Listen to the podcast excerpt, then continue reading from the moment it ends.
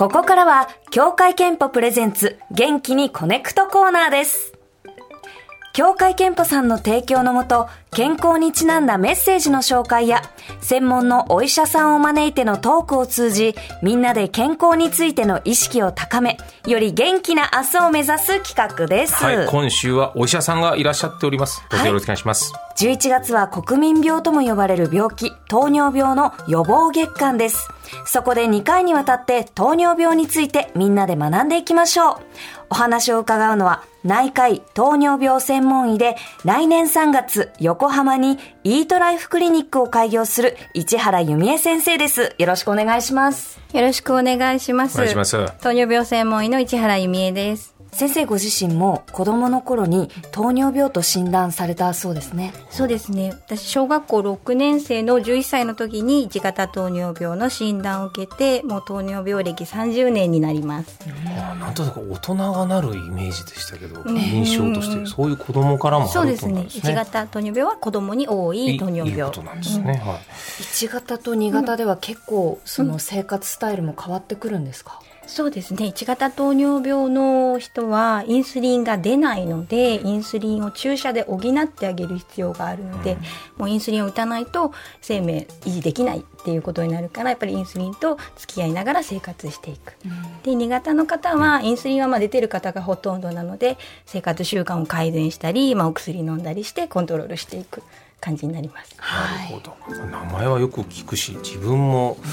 なるかもしれないなと思うような名前ですけど、今糖尿病の患者さんっていうのは何人ぐらいいらっしゃるんですか？今大体糖尿病と予備軍含めて2000万人いると言われています、うん5人。に1人ってこと？え日本でってことですか？これ。そうですね日本で。で40歳以上だと4人に1人って言われてるんですね、本当に身近な病気なんですうんね、そうですね。これ世界的には日本はどうなんですか？比率でいうと。日本は病気の率は高いんですっていうのも日本人はインスリンを出す力が欧米人より弱いっていうのがあるのでやっぱりまあ暴飲暴食とか運動不足とか、そういう生活悪いよっていう方はその糖尿病になりやすい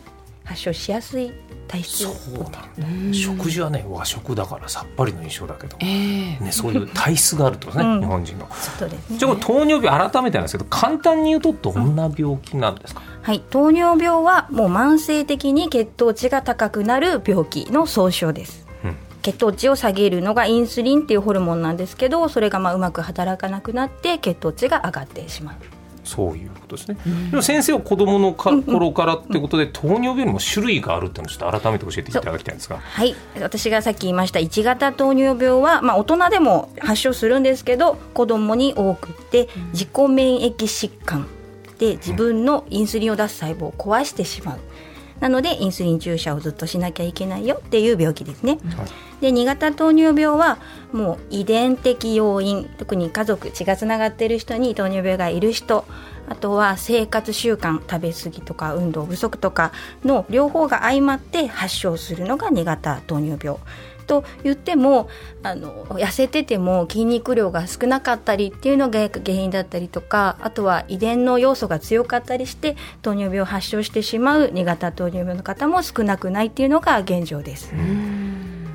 で他にもあるんですか？他はまあ本当にたくさんあるんですけど、まあ、代表的なのは妊娠糖尿病って言って妊娠中にだけ血糖値が高くなってしまう糖尿病があるんですけど、これになってしまった方はあのお子さん出産した後に糖尿病になる率が7倍上がってしまうんですね。なるほどなんとなく僕イメージだと食生活とか運動不足の人が糖尿病になるっていうふうになんかいう断定してたんですけど、そういうわけでもない。わけでもいないです。本当に痩せてたり、すごいきっちりした生活されててもなる人はなってしまう、よくいらっしゃいます。僕も個人的にはずっと脂肪肝の数値が高いので、もう糖尿病につながるあつながります。はい、脂肪肝っていうのは、まあ、肝臓にダメージ与えるんですけど、インスリンって肝臓を経由して働くんですね、はい。だから脂肪肝があるとインスリンの効きが悪くなるので血糖値が上がりやすくなるんです、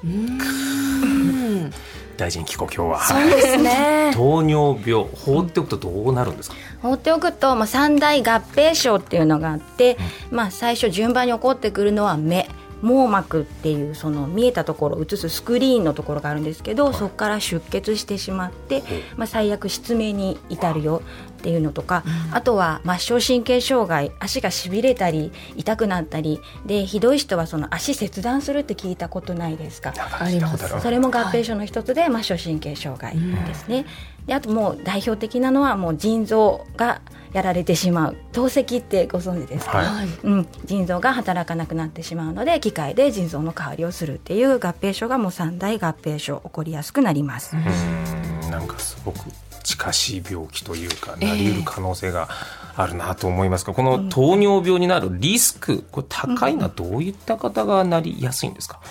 まず、えっと家族に糖尿病2型糖尿病の方がいる方は遺伝的になりやすい素因を持ってます。はい。はい、でそれに加えてやっぱり太っている、まあ、太ってるってことは食べ過ぎたり運動不足だったりっていうことなので、やっぱり体重管理とっても大事になってくるんですけど、あとはまあストレス抱えてる人だったりがなりやすい。で男性は40代以降女性は更年期を超えた50代以降に増えてきます。なるほどでこれ僕も40代なんですけど自覚症状でこういうことになったらちょっと糖尿病かもみたいなの教えていただきたいんですが、まず糖尿病の初期ってほとんど症状出ないんですよ。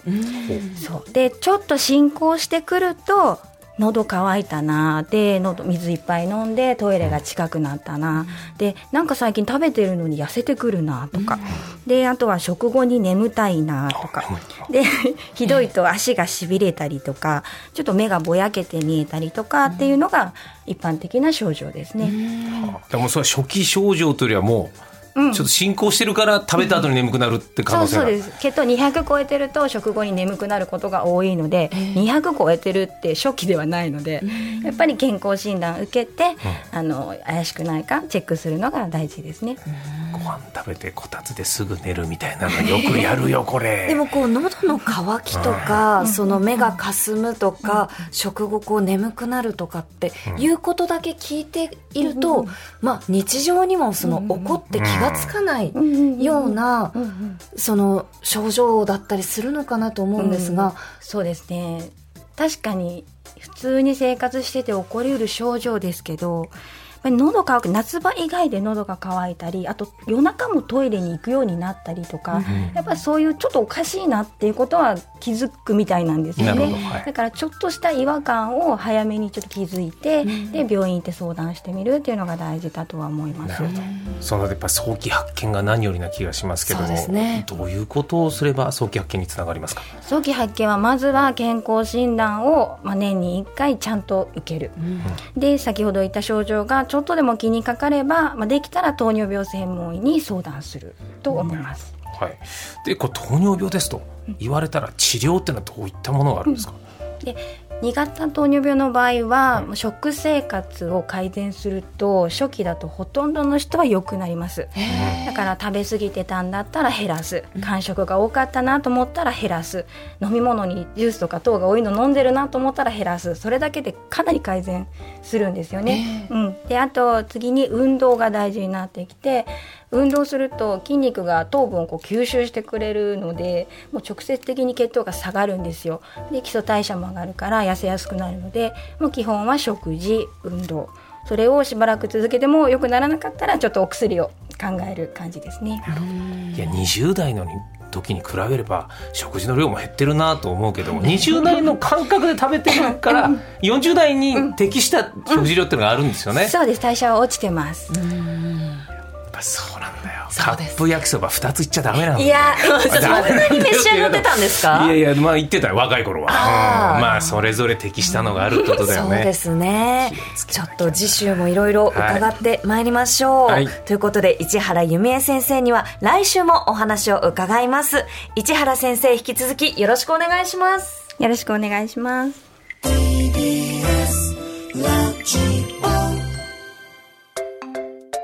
協会けんぽプレゼンツ元気にこねくとでは皆さんからの健康にまつわる川柳ととにかく元気を出したい時に聴く曲元気にこねくとソングのリクエストをお待ちしています。メールアドレスはすべて小文字で、コネクトアットマーク tbs.co.jp コネクトアットマーク tbs.co.jp です。件名に、協会けんぽ係とお書き添えください。以上、協会けんぽプレゼンツ元気にこねくとでした。